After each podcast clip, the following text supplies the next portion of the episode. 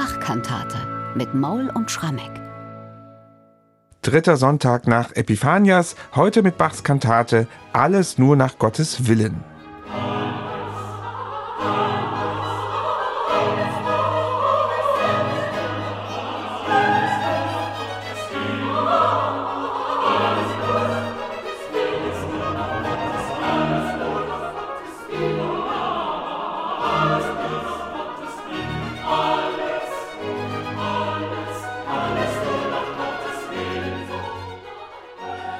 Ende Januar 1726 ist diese Kantate in Leipzig uraufgeführt worden, also in Bachs dritten Amtsjahr als Thomaskantor.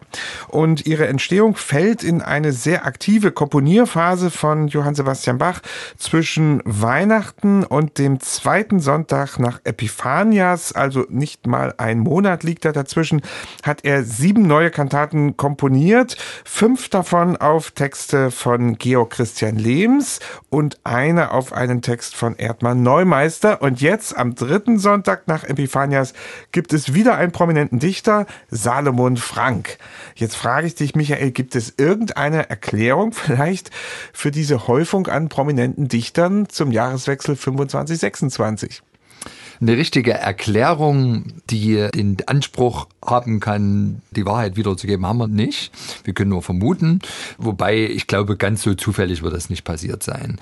Ich würde erstmal sagen, alle drei Autoren sind wirklich gestandene Größen in Sachen Kantatendichtung. Sie gehören zu den bekanntesten und die haben außer Salomo Frank nicht direkt für Bach gearbeitet, sondern für Telemann bzw. für Graupner, galten als hervorragend, vielleicht auch ein Stück weit damals als zeitlos. Und wenn man jetzt sieht, dass ja Bach in dem Jahr, auch das Jahr danach, dann mit Leipziger Theologiestudenten zusammenarbeitet, die ihm mal eben wirklich mit heißer Nadel da neue Texte machen, ist das jetzt hier vielleicht der Griff zur sicheren Bank? Aber so richtig kann ich es nicht beantworten. Ich würde schon sagen, wenn man die Namen hört, ihm ist das Beste hier gerade gut genug. Und die Texte liefern viele tolle Signalwörter, starke Metaphern. Und Salomon Frank, die alte Weimarer Zeit, ich meine, die hatte ja bei Bach irgendwie neun Jahre seines Berufslebens bestimmt. Damals hat er angefangen, Kantaten zu komponieren. Er war gewissermaßen mit diesen Texten als Vokalkomponist für die Kirche aufgewachsen. Und insofern vielleicht auch ein bisschen Nostalgie, mhm. die da durchschimmert, könnte auch sein. Ja, nun hast du schon gesagt, Salomon Frank, den ordnen wir nach Weimar ein.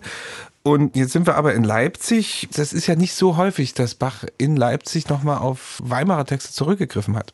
Ja, das passiert tatsächlich nur in einer Handvoll Fällen. Tue Rechnung Donnerwort ist noch ein zweites Beispiel. Mhm. Auch 1725. Ja, Frank war einfach ein guter Dichter, der, und das werden wir auch in dieser Kantate merken, sehr eng am Evangeliumstext arbeitet. Ich könnte mir vorstellen, dass das speziell den Pfarrern gefallen hat, dass eben dann dadurch die Kantate eben auch eng am Gegenstand des Sonntags bleibt, was ja vermutlich der Pfarrer in seiner Predigt auch gemacht hat. Also insofern hat sich der Text ganz prima geeignet. Kommen wir gleich aufs Evangelium zu sprechen. Wie passt dieser Frank-Text heute alles nur nach Gottes Willen zum Evangelium, nämlich zur Heilung eines Aussätzigen? Na, da, lieber Bernhard, würde ich sagen, lesen wir mal kurz das Evangelium, Gerne. weil hier wirklich die Bezüge ganz, ganz klar sind. Also das Evangelium bei Matthäus 8, Verse 1 bis 13. Erster Teil geht es also um die Heilung eines Aussätzigen. Da er, Jesus, aber vom Berg herabging, nach der Bergpredigt, folgte ihm viel Volks, und siehe, ein Aussätziger kam und betete ihn an und sprach, Herr, so du willst, kannst du mich wohl reinigen. Und Jesus streckte seine Hand aus, rührte ihn an und sprach, ich will's tun, sei gereinigt. Und alsbald ward er vom Aussatz rein. Und hier stecken zwei Signalworte drin für Salomon Frank. Die hat er sich nämlich gewissermaßen als die beiden Devisen für die Kantate genommen. Und zwar das eine, Herr, so du willst. Das kommt ganz oft in unserem Kantatentext vor. Im Grunde schon paraphrasiert im Eingangschor, alles nur nach Gottes Willen. Aber dann auch im ersten Rezitativ wird dieses Herr, so du willst, regelrecht zum Motto, kommen wir noch dazu. Und der zweite Satz, ich will's tun, also ich will's tun, sei gereinigt. Damit spielt dann auch Frank, also diese Gewissheit, dass Jesus am Ende die Hilfe einem bringt, die wird von Frank ganz stark ausgeschmückt. Am besten dann in der zweiten Arie, die geht nämlich los mit den Zeilen, mein Jesu will es tun, er will dein Kreuz versüßen, obgleich dein Herze liegt in viel Bekümmernissen, soll es doch sanft und still in seinen Armen ruhen, wenn ihn der Glaube fasst, mein Jesus will es tun. Also wirklich im besten Sinne eine Ausschmückung, eine Verdichtung des Evangeliumstextes, was Frank da im Libretto liefert. Schauen wir mal auf den Eingangschor. Eigentlich hatte Salomon Frank da eine Arie vorgesehen, doch Bach hielt es für besser, da einen Chor einzusetzen mit diesen Worten alles nur nach Gottes Willen. Und dann folgen ein paar Kontraste bei Lust als Traurigkeit, bei Gut als böser Zeit und bei Gewölk und Sonnenschein. Also es werden solche bewusste Kontraste da geschaffen. Hört man das in der Musik? Ja, also es ist ein Mollsatz, ein ganz rhythmisch packender. Es ist ein wildes Konzertieren in den Streichern, die sich da also die Sechzehntel Figurationen gegenseitig um die Ohren hauen. Eine ganz intensive Textdeklamation. Alles nur nach Gottes Willen. Mehrfach wiederholt. Mhm. Man hat so den Eindruck, die ganze Architektur wirkt häufig wie kleine in sich auskomponierte Crescendi. Das arbeitet immer nach vorn und bringt eine Gewissheit und eine Verbindlichkeit in diesen Notentext rein. Also für mich einer der rhythmisch packendsten Eingangschöre, die Bach gemacht hat.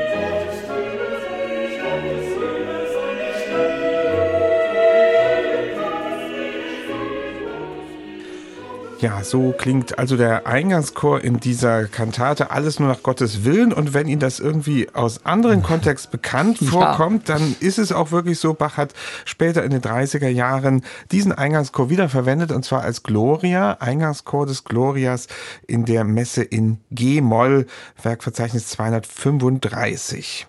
Und da hat er eigentlich nur das verwendet, was er auch wirklich gut gefunden hat von sich, kann man vielleicht so sagen. Ja, auf diesen Eingangschor folgt dann die schon erwähnte litaneiartige Wiederholung dieses Schlüsselsatzes Herr, so du willst. In dem Falle, also eigentlich heißt es so du willst, aber in der alten Diktion hier wild. Das klingt aber gar nicht wie eine althergebrachte Litanei, wo immer alles gleich klingt, ja. sondern Bach macht da richtig Kunst draus. Ja, ein ganz ja wunderbar klingendes Arioso wird das, nachdem der Satz erstmal als ein Rezitativ beginnt, vom Alt vorgetragen, O seliger Christ, der allzeit seinen Willen in Gottes Willen senkt, es gehe wie es gehe, bei Wohl und Wehe.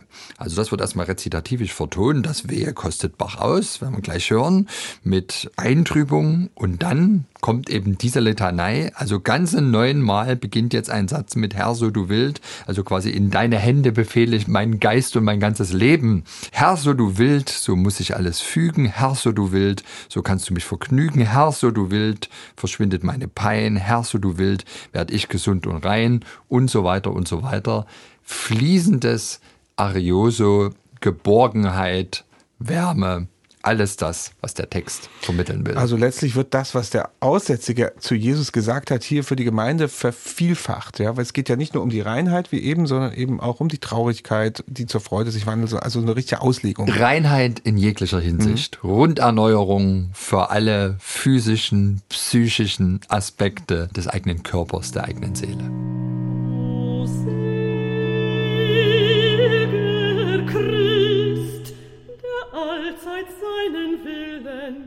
Gottes Willen senkt. Es gehe,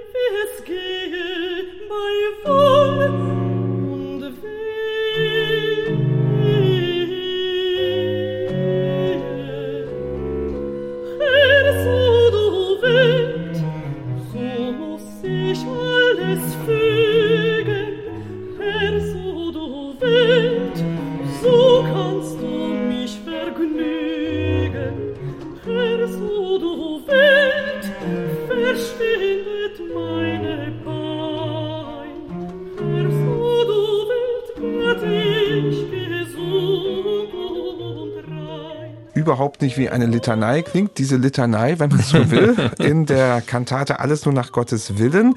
Ja, und dann gibt es zwei Arien in dieser Kantate. Gleich darauf folgt eine Altarie und die klingt schon sehr fröhlich. Mit allem, was ich hab und bin, will ich mich Jesu lassen. Also dieses Grundvertrauen auf Jesus wird da zum Ausdruck gebracht und die Streicher sind da sehr beschäftigt in dieser Arie.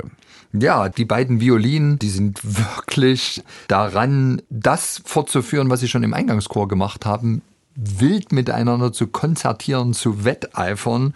Das ist sogar eine Art ja, Fugenexposition, die die da miteinander betreiben im Ritornell. Aber was erstmal ganz erstaunlich ist, bei dieser Arie gibt es gar nicht so häufig bei Bach. Es beginnt eben nicht mit einem instrumentalen Vorspiel, sondern das Erste, was passiert in dieser Arie, ist, dass der Alt singt, mit allem, was ich hab und bin, will ich mein Jesu lassen. Also die Devise des Textes, auch des Evangeliums, die wird vorangestellt. Und dann reichen die Geigen in diesem wilden Konzertieren das eigentliche Ritornell nach. Das setzt Bach, glaube ich, immer ein, wenn sich anbietet, diese erste Verszeile wirklich als so eine Art Leitsatz zu präsentieren. Ganz prominentes Beispiel in seiner Antrittsmusik als Thomas Kantor auf den ersten Sonntag nach Trinitatis, Kantate Die Elenden sollen essen. Die allererste Arie, Mein Jesus soll mein Alles sein. Gleiche Form. Es wird erstmal die Devise vom Sänger vorgetragen und dann wird das Instrumental ritornell nachgereicht und der Text ist praktisch nahezu identisch jetzt, drei Jahre später und Bach benutzt wieder die Form der Devisenarie. Hören wir von Anfang an. Allem, was ich hab und bin, mit allem, was ich hab und bin, will ich mich Jesu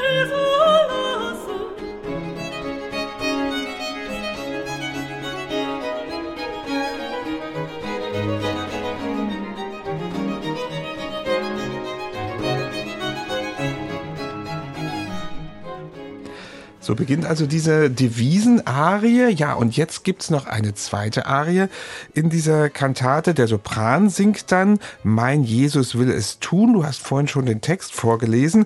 Und das ist jetzt genau das Gegenteil einer Devisenarie. Oder Ja. wie würdest du das sagen? Du, ich bin ganz verblüfft, je länger ich drüber nachdenke. Eigentlich ist es eine Spiegelung. Es geht erstmal los wie ein verkapptes Oboenkonzert. Ja. Ein langes Vorspiel, wo die Oboe der Star ist, begleitet von den Streichern. Virtuos, tänzerisch, schön. Mein Jesus will es tun. Er will dein Kreuz versüßen. Singt dann der Sopran. Und eine lange Arie, die dieses Mein Jesus will es tun dutzendfach wiederholt. Und dann gibt's das Nachspiel. Und man glaubt schon, jetzt beendet die Oboe dieses schöne Stück so, wie sie es begonnen hat. Aber nein, dann kommt tatsächlich nochmal ein vokales Nachspiel. Und zwar wird die Devise jetzt eben nicht nochmal vorangestellt, sondern eben hinten dran gehangen. Also gewissermaßen eine Spiegelung dessen, was in der Arie zuvor passiert ist. Also Leitsatz 2, mein Jesu will es tun, hinten dran gehängt. Herrlicher Bogen. Und da hören wir den Schluss, logischerweise. Mein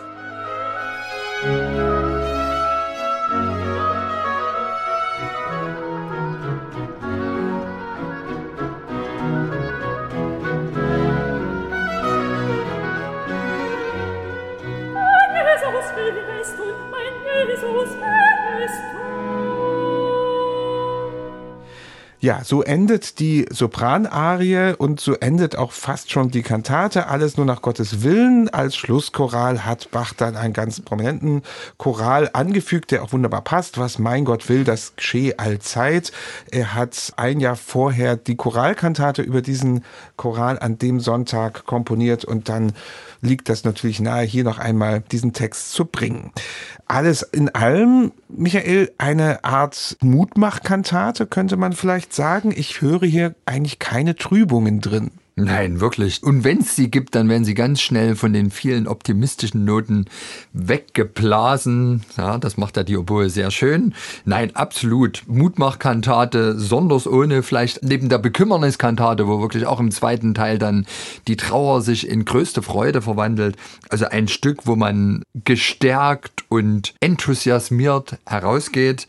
Und man muss ja auch sagen, also wenn das wirklich alles so stimmt, wie es hier der Frank uns so schön gedichtet hat, mein Jesus will es tun, tun. Er wird mich sozusagen aus den größten Problemen, aus der größten Bedrängnis immer wieder herausholen. Also im Grunde genommen das Premium-Versicherungspaket heute, da gibt's doch keinen Grund, Trübsal zu blasen.